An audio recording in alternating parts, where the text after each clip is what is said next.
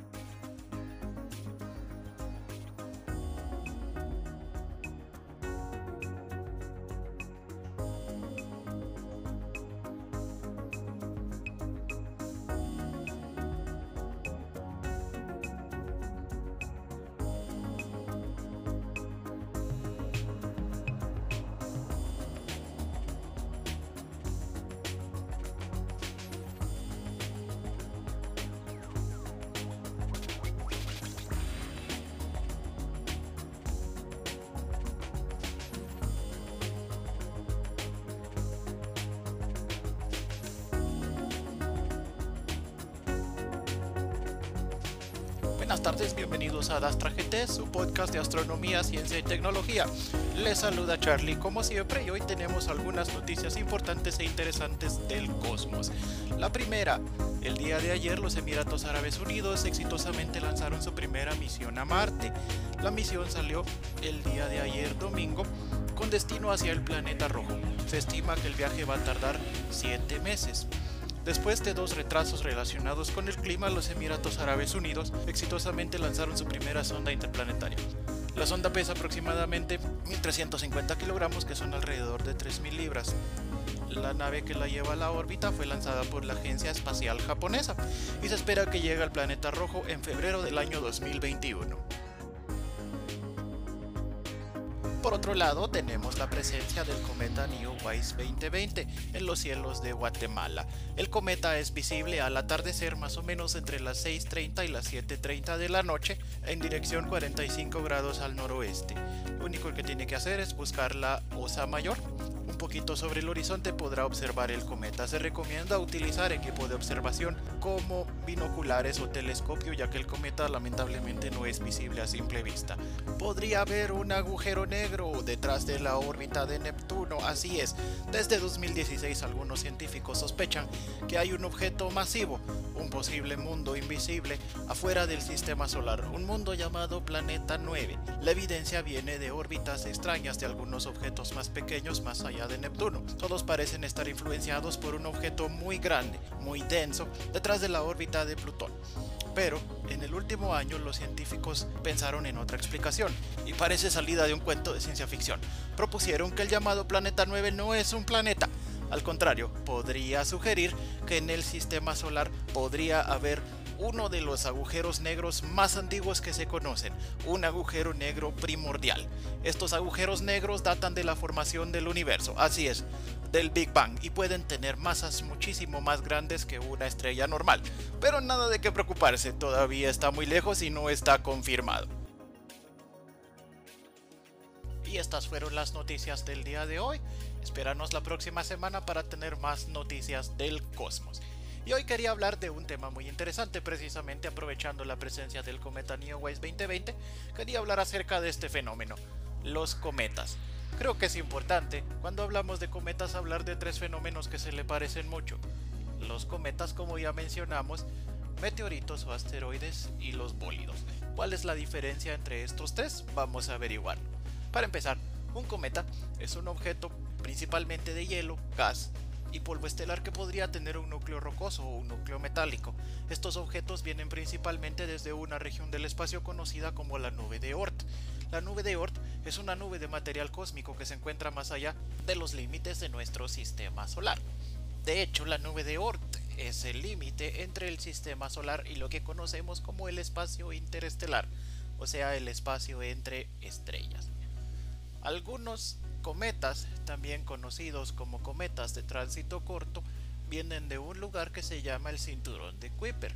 El cinturón de Kuiper es un cinturón de material que se encuentra más allá de la órbita de Plutón. A los objetos que se encuentran en este lugar se les conocen como objetos transneptunianos y es el lugar de planetas enanos precisamente como Plutón, Makemake y Aumea.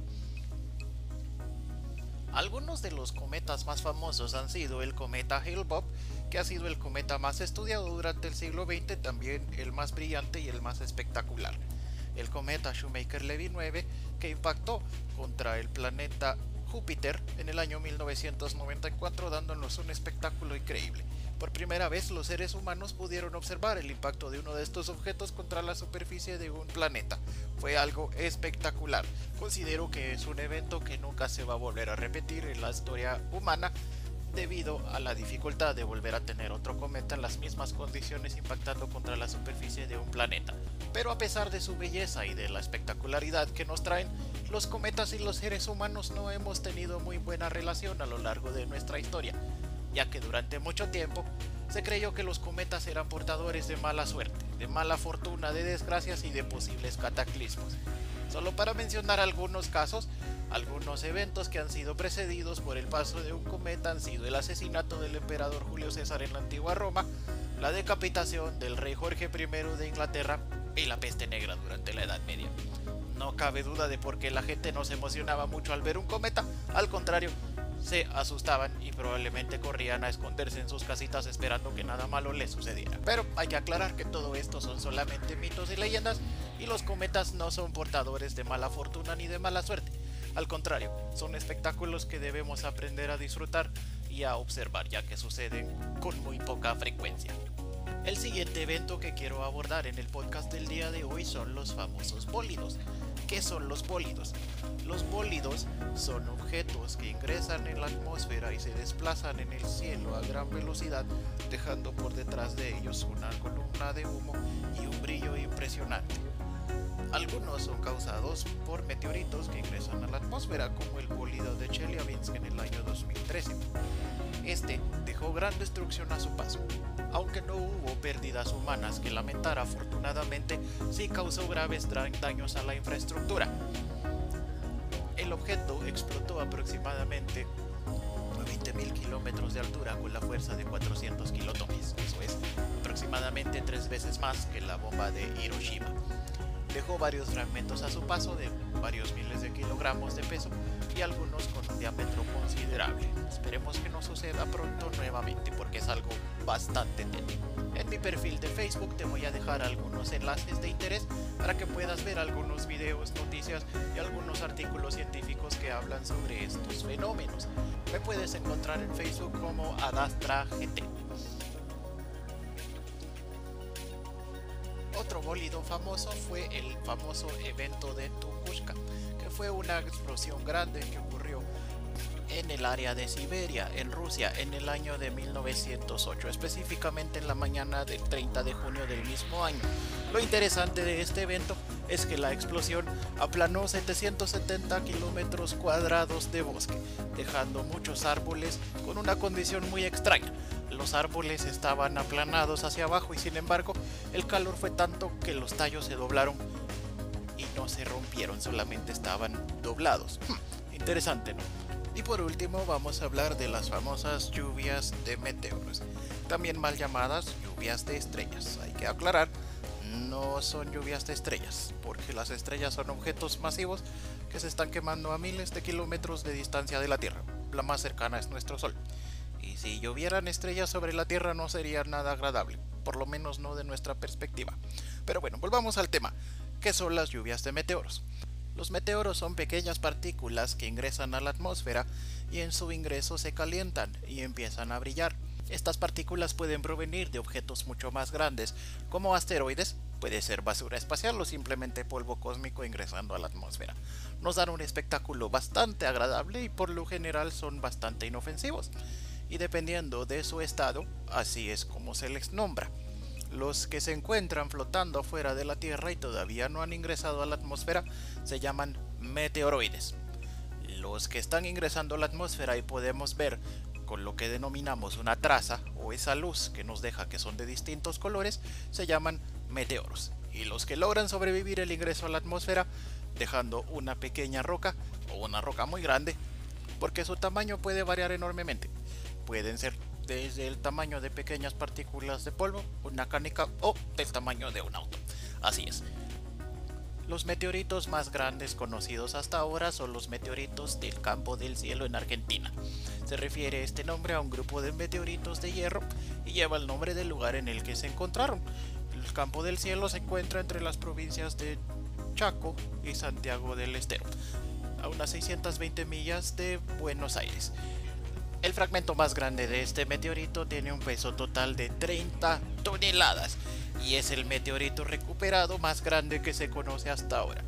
Algunos otros meteoritos famosos o productos de impactos de meteoritos con la Tierra son el vidrio que adorna la máscara mortuoria del rey Tutankamón.